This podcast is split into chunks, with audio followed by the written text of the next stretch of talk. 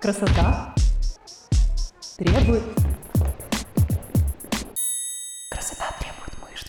Привет! Это новый выпуск подкаста «Красота требует мышц». Меня зовут Галина Огневая, и я практикующий онлайн-фитнес-тренер. В этом подкасте мы будем много говорить про тренировки, пищевые привычки, мотивацию и любовь к себе. Каждую неделю я буду глубоко разбирать одну из тем, делиться своими мыслями и опытом. Раз в две недели будет дополнительный выпуск «Вопрос-ответ», где я буду отвечать на ваши вопросы. Наша общая цель – прийти к классной физической форме и хорошему самочувствию через системный подход в питании и тренировках. А моя личная цель – показать вам, что это возможно сделать без насилия над собой, изнурительных диет и эмоционального выгорания. Красота требует.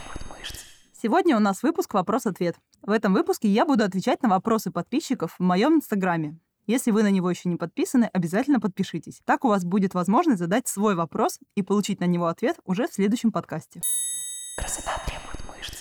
Какие тренажеры или упражнения лучше всего прорабатывают трицепс, нижнюю часть спины и грудные мышцы? Цель – подтянуть тело и мышцы, а не растить их. Про трицепс цель скорее, чтобы руки были тоньше, ну и не обвисали в том месте. Так, давайте по порядку. Во-первых, у нас нет такого, что какие-то упражнения лучше, а какие-то хуже. Нам важно, подходит ли конкретное упражнение по уровню тренированности, ограничениям и целям конкретному человеку. Например, грудные, трицепсы и низ спины даже все вместе прекрасно прорабатываются классическими отжиманиями от пола. И кто-то может, например, отжиматься сразу от пола. Кому-то нужно будет сначала освоить облегченный вариант, а кому-то надо поработать с гантельками и тренажерами. Лучшее упражнение — это то, которое вы сможете сделать в данный момент. Но, возможно, вам нельзя долго находиться в положении наклона, и тогда отжимания в программу вам не подойдут. А может быть, у вас проблемный поясничный отдел. Когда мы делаем отжимания, важно контролировать кор, чтобы не появлялся прогиб в поясничном отделе. И в большинстве таких случаев я первое время для тренировки верха тела не использую упражнения, в которых можно спровоцировать перегруз поясницы. Или, например, у вас слабые кисти. И тогда с гантелями вам будет трудно работать, особенно первое время. Да даже подвижность суставов определит, будет ли от конкретного упражнения эффект, или вы не сможете выполнять его эффективно и безопасно. Все эти моменты при составлении программы я выясняю в самом начале, исследую противопоказания и провожу двигательные тесты. Задача не просто найти там лучшее упражнение на трицепс или какую-то другую мышцу, а отталкиваться от ваших целей. И вот сейчас я сломаю вам мозг. Чтобы ваши руки стали тоньше, нужно работать в первую очередь с питанием. Обвисает и дает лишний объем нашим рукам лишний жир на них. Вы можете сколько угодно делать упражнения на трицепс, хоть каждый день. Но если не будет правильно настроено питание, то вы либо вообще не увидите никаких изменений, либо объем ваших рук может даже немного увеличиться. В том случае, если мышцы все-таки прирастут, а процент жира на них останется таким же. Сделать руки тоньше и рельефнее – это когда процент жира становится меньше, а мышц больше. При этом локально убрать жир с какой-либо зоны не получится никакими упражнениями наше тело просто не работает так. И, кстати, если цель похудения, то есть смысл делать акцент на комплексные, более сложные упражнения, типа тех же отжиманий, чем отдельно маленькую мышцу трицепс тренировать, так как метаболический отклик от них будет выше.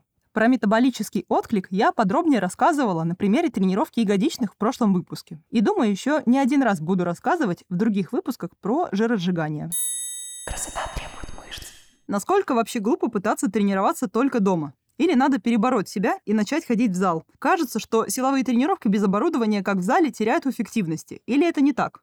Это вообще не глупо, и дома можно получать очень классные результаты. У меня половина подопечных тренируются дома или совмещают тренировки в зале и дома. Домашний тренинг чаще всего выбирают молодые мамы, особенно когда им не с кем оставить ребенка. Те, у кого рядом с домом нет зала, или добираться до него слишком далеко. Или те, кому не нравится сама идея заниматься в тренажерном зале, и обстановка дома просто нравится больше. Лично я предпочитаю тренироваться в зале, потому что, во-первых, мне нравится вот эта вот рабочая атмосфера зала, когда у меня есть отдельное место, где я уделяю время своему телу и своему увлечению. И вот этот вот самый момент, когда ты переодеваешься в красивую, удобную спортивную форму, надеваешь наушники, включаешь себе классную музычку. А еще самый кайф после тяжелого подхода можно смачно с грохотом бросить штангу на пол, а не положить ее аккуратненько, как если бы я делала, тренируясь дома. Для меня еще очень важен именно момент тренировки в другом месте, а не дома. Потому что дом для меня — это место, где я отдыхаю и работаю. А мне нравится разделять среду, в которой я нахожусь. Здесь хочется вспомнить карантин, когда было не очень прикольно в одном и том же месте и работать, и отдыхать, и тренироваться. Мы с Владом тогда жили у его родителей. Заказали турник и натаскали оборудование, чтобы получилась деревенская кроссфит-зона. Это было куда веселее, чем греметь гантелями дома. Но главное преимущество хорошего зала – это разнообразное оборудование. Домашние тренировки лично для меня имеют такую монотонность, потому что ты ограничен в снаряжении. А в зале я могу хоть каждый новый цикл писать себе разные движения на каких-нибудь невиданных тренажерах.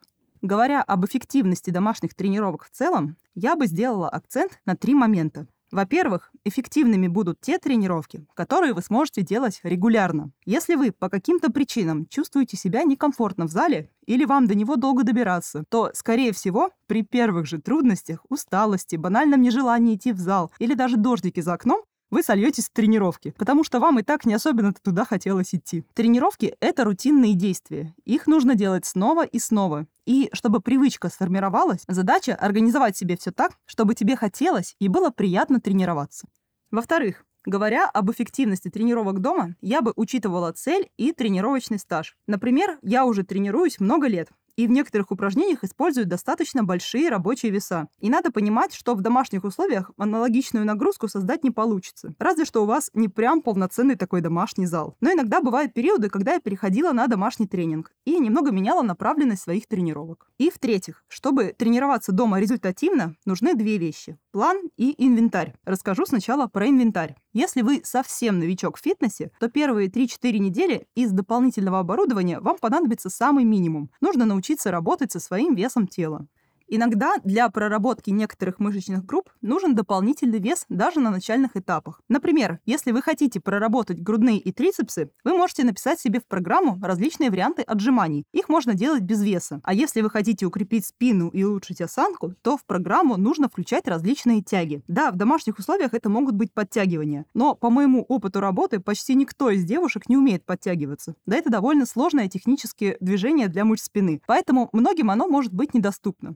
Для тренировки мышц спины эффективно использовать дополнительные веса, например, гантели. Кстати, по поводу гантелей. Розовые гантельки по 0,5-1 кг – это не инвентарь, это реквизит для фоточки в Инстаграм. Лично я в своей работе чаще всего использую разборные гантели, и именно их рекомендую своим подопечным. Разборные гантели не занимают много места, а блинчиками разного веса удобно дозировать нагрузку и быстро ее менять. Некоторые подопечные покупают даже специальные наборы гантелей, которые можно между собой соединить и получить штангу, а это дает дополнительные возможности для тренинга. Вместо гантелей можно использовать любое другое отягощение обращения. Мышцам пофиг, где и с чем вы даете им нагрузку. Гантели это, бутылки с водой или набор инструментов мужа. Про набор инструментов я, кстати, не шучу. У меня есть подопечная, с которой мы первое время делали тягу именно с инструментами мужа. Мышечные волокна не различают, с чем вы работаете. Необходимо создавать механическое напряжение определенной величины и продолжительности. Использование гантелей и специального оборудования здесь скорее вопрос удобства. Также я в своих тренировочных домашних планах использую упражнения с различными эспандерами и резинками. Это класс классный и местами незаменимый, но все-таки скорее вспомогательный инструмент в построении стройного и спортивного тела. Вообще, лично мне кажется, что организуя себе специальное место для занятий, коврик, кроссовки, гантели, вы сами лучше настраиваетесь на тренировки, и вам самим приятнее заниматься, потому что вы подошли к вопросу серьезно и сделали окружающую среду более располагающей для своей цели.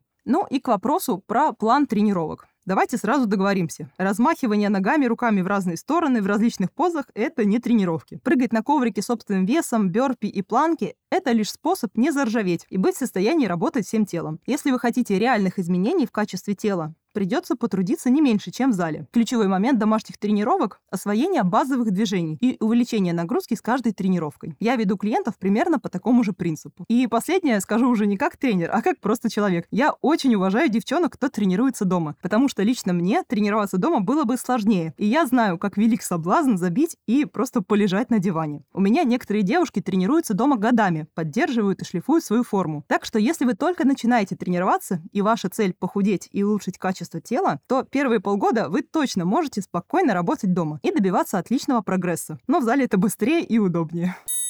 Красота требует мышц. А ты не против рассказать подробнее про момент отслеживания белка? Как он влияет? С ним сушиться лучше? Я вот никогда особенно этого не понимала.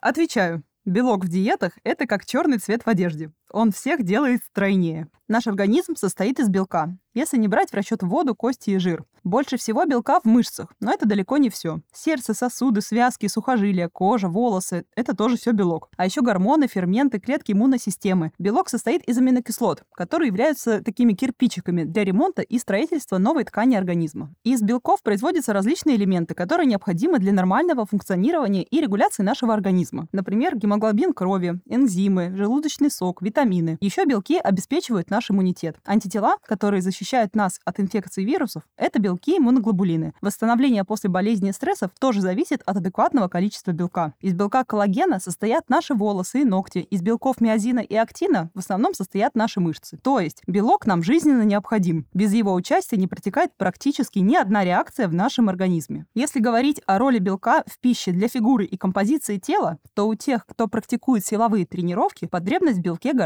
больше. Достаточное потребление белка влияет на его синтез в мышечных волокнах. Проще говоря, он растит наши мышцы. А у тех, кто не просто занимается, но еще и худеет, потребность в белке еще выше, поскольку он помогает поддерживать мышцы при жиросжигании. Какая тут взаимосвязь? Мышцы расходуют энергию. Когда мы хотим похудеть, организм не очень понимает наши эстетические запросы и в первую очередь избавляется от того, что тратит энергию, чтобы ее сохранить. Иными словами, если пробовать худеть без тренировок и достаточного количества белка, то вы, конечно, похудеете, но ваш организм избавится в первую очередь от мышечной массы, а не жировых запасов, которые он приберег на черный день. Чтобы такого не происходило, нам нужно стимулировать мышцы тренировками и подпитывать их белком из еды. Тогда организм будет понимать, что мышцы нам все еще нужны для выживания и будет потихоньку избавляться от жировых запасов. Белок на диете нужен нам еще по одной причине. Он помогает бороться с чувством голода на диете. Контроль голода – это самое главное для соблюдения любой диеты, которую вы себе выбрали. Выбор насыщающей пищи – это ключ к успеху. Именно от этого зависит, как скоро вы проголодаетесь, на какие продукты наброситесь, насколько превысите запланированный колораж. Например, как бы ни строился мой день, мой завтрак всегда содержит белковый компонент. Это помогает мне долго чувствовать насыщение и не думать о еде до обеда.